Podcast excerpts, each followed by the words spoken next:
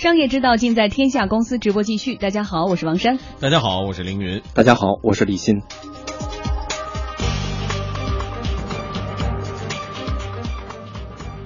接下来我们一起来关注的是《琅琊榜》。变幻，风云几卷，乱世情，青蓝。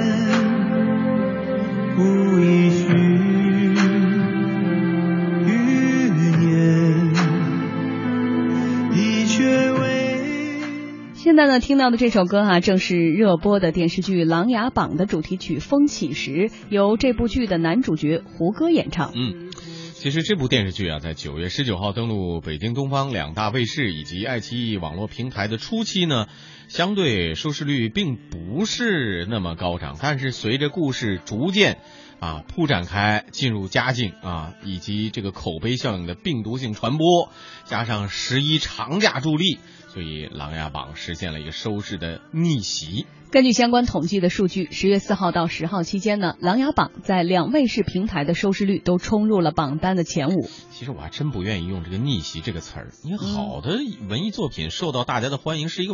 应该是一个正常的现象。对，我们来看看相关统计数据啊。十月四号到十号期间，《琅琊榜》在两个卫视平台的收视率都冲入了榜单的前五名。嗯，在网络上呢，它的日均播放量可以说是高开高走。在悬疑谍战剧《伪装者》收官之后呢，晋升为了冠军，并大幅度的领先于亚军。同样是古装剧的《云中歌》，网络上甚至出现了不少技术流，将《琅琊榜》的画面、特效、服装等一一揭秘。所以，易观国际文化娱乐分析师薛永峰认为呢，剧集本身啊品质过硬，是如今高收视率、好口碑双赢的根本性因素。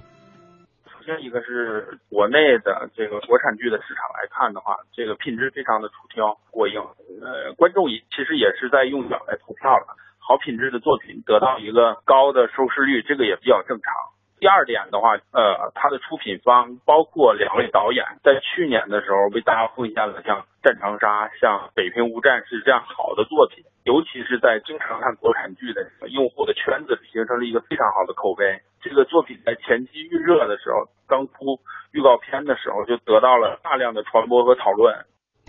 琅琊榜》这部电视剧由山东影视传媒集团、山东影视制作有限公司、北京如意新星影业等联合出品。其中，作为出品方之一的如意新星影业，在十月八号已经被一家叫做天神娱乐的公司收购。天神娱乐以十三点二三亿元拿下了如意新星影业百分之四十九的股权。对。呃，如意新影业的主营业务呢，就是影视剧的策划制作及其他衍生业务。已经策划出品的电影包括啊，大家可能就比较熟悉了，《致我们终将逝去的青春》啦，《老男孩之猛龙过江》啦。电视剧作品呢，就是像《李春天的春天》啊，《北平无战事》啊等等，都是还是。质量很有保证的影视作品啊！再来看一看天神娱乐，今年六月份，这家公司的董事长朱烨以二百三十四万美元的天价，成功的竞得了巴菲特的午餐，得以吸引了不少的目光。天神娱乐啊，是一家在中国 A 股中小板上市的公司，主营业务为网页游戏。易观国际文化娱乐分析师薛永峰就认为说，在近期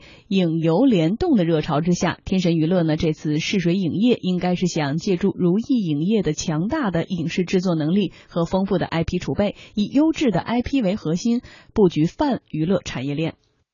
整个行业其实都在说，呃，影游联动，或者说他在做跨 IP 的这种泛 IP 的战略。所以我们看到很多大的这种文化娱乐的公司都不止在做自己之前擅长的那部分业务了，他们都在围绕着自己的 IP 资源或者说自己的创意的能力进入别的相关的文化创意产业。比如说，有的公司拿我影视 IP 在做游戏，拿我游戏的 IP 在做影视，甚至我在做一些主题公园。放眼全球来看，这是整个文化创意产业发展到一定阶段必须要走的一条路。也就是说，大家开始做更多的这种跨界，或者说这种 IP 品牌的建设，这个就是呃，现在大家都在说影视和游戏的联动。取得了一个一加一大于二的效果。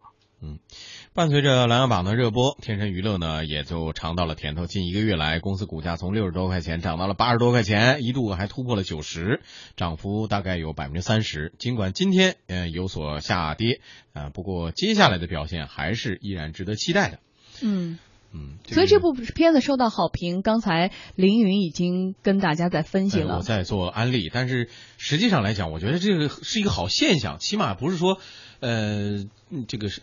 之前我们有一些就是大家觉得这雷剧啊，或者是这个五毛钱的特效啊这种的，让大家很很吐槽。但是呢，像像这样的剧呢，说实在的，因为它制作精良。得到大家的认可，这不是一个挺正常的现象吗？以后将来我也希望中国的影视剧整体都是，可能所有的大多数观众都是希望这样吧。一个好的制作精良的作品，大家能够看到，能够喜欢它，能够热播，同时投资方也获得一个非常好的收益，这不是良性循环吗？但是李欣来分析一下这部剧为什么得到这么高的收益或者是好评呢？那这个其实比较惭愧哈，那个我个人呢现在确实呢个人看剧集的这个时间会比较少，所以呢一般的新闻关注呢我会大概看一看。那琅琊榜这个呢，我觉得正面的这个就是说它受到了媒体这么关注，甚至引发了这个资本市场的这个呼应。我觉得呢，呃，有它自己的这个硬件方面的这个非常有说服力的原因。就一直呢，我看网上评价呢，就是说这个叫叫这个什么服装啊、灯光啊、道道具叫浮光道，对吧？包括术语，演技，哎，演员。完了呢，哎，说这些呢都是很精美。其中有一个细节很打动我，就是说他有一个场面是这个靖王嘛，嗯，带着这个骑兵求救完回来的时候，他发现呢这个骑兵中间呢有很多的马是空着的，嗯，哎，当时评论就抓住一点，他说。真正在古代骑兵就是这样的，是什么呢？就是你一个骑兵要有两到三匹马备用的，因为你这马出问题，不能骑兵就放在那儿变步兵了，不是的。所以从这些细节上就能够看到出看到，就是一个 IP 的原来习惯。把 IP 呢，网络的这种原创的东西呢，以戏说的方法来传递出来的这种呢，现在变了，变成以证据的方法，甚至呢说，哎，胡歌主演，大家奔着颜值去的，但最后呢，看演技，说演技也非常好，哎，这就是我觉得是现在 IP 转化成这个剧集也好啊，公共媒体产品也好，它的一个线路，就是大家本着。泛娱乐化的这个目标去看，但是看到的是超乎他的这个泛娱乐中间看到了一些艺术性、专业性，甚至呢对这个观众的很良心的这种什么特效啊，刚才提到的呀，就是代表是精工打造的一个东西。在这种情况下呢，这是未来趋势。当然，它有大背景，大背景呢，我个人觉得呢，因为分析的未必很全面哈，我个人觉得我的观点，第一个跟今年实施的这个叫一一星两级，一星一剧一剧两星，一剧两星的一下跟这有关系，什么有关系呢？就是你一个剧在卫视上只能选两个卫卫视台同同同时播，这种情况呢，就是。去推出这个的这个规定的原因，就是想打造精品剧。你不能采用原来叫四加 X 的方法，就大家甭管便宜的贵的，我几个台，我地方台二三线的，我傍着一线的，大家以最便宜的方法买完就就以轰炸的方法播。你只能在两个星上播，这样的话呢，它的卖价会增加。对于卫视电视台而言呢，它的成本会增加，它一定要选精品。但由这个呢，其实又带来另外一个问题，就是现在呢，这个票房和收视率跟资本市场的关系很。您刚才咱们提到了它的相关的这个收购的这个这个叫权益拥有方，对吧？权益资产的拥有方股价也跟着涨，对吧？现现在虽然它是创业板，其实创业板涨未必是它这个原因。创业板近期就它的这个叫叫自救也好，叫反弹也好，非常快。不说这个，那它它的这个呃，他的这个，我觉得呢。可能是有这么一个情况，就是什么情况？我们广告之后，请李欣来详细的分析哈。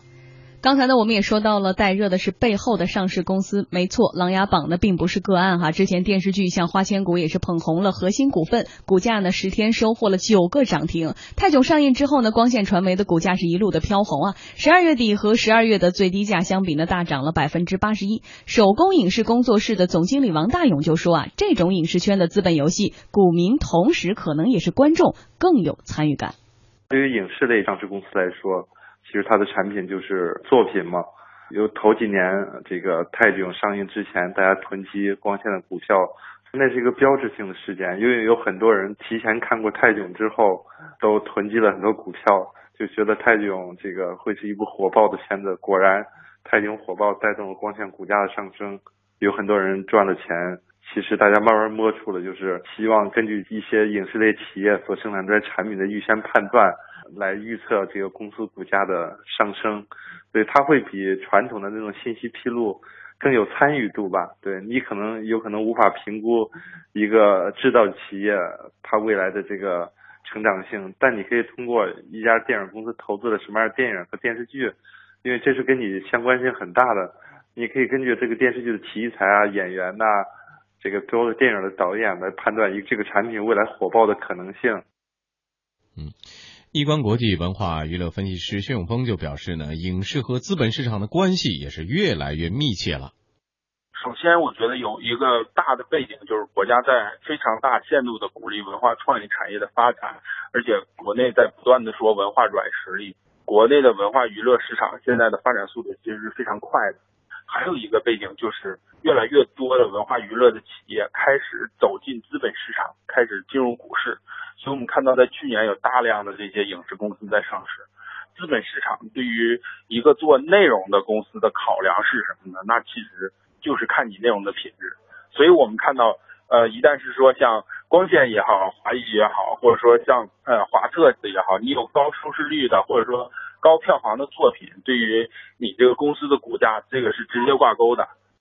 嗯，当影视和资本挂钩，当观众就是股民的时候，我们看到的是一个好的现象的开始，精良的制作。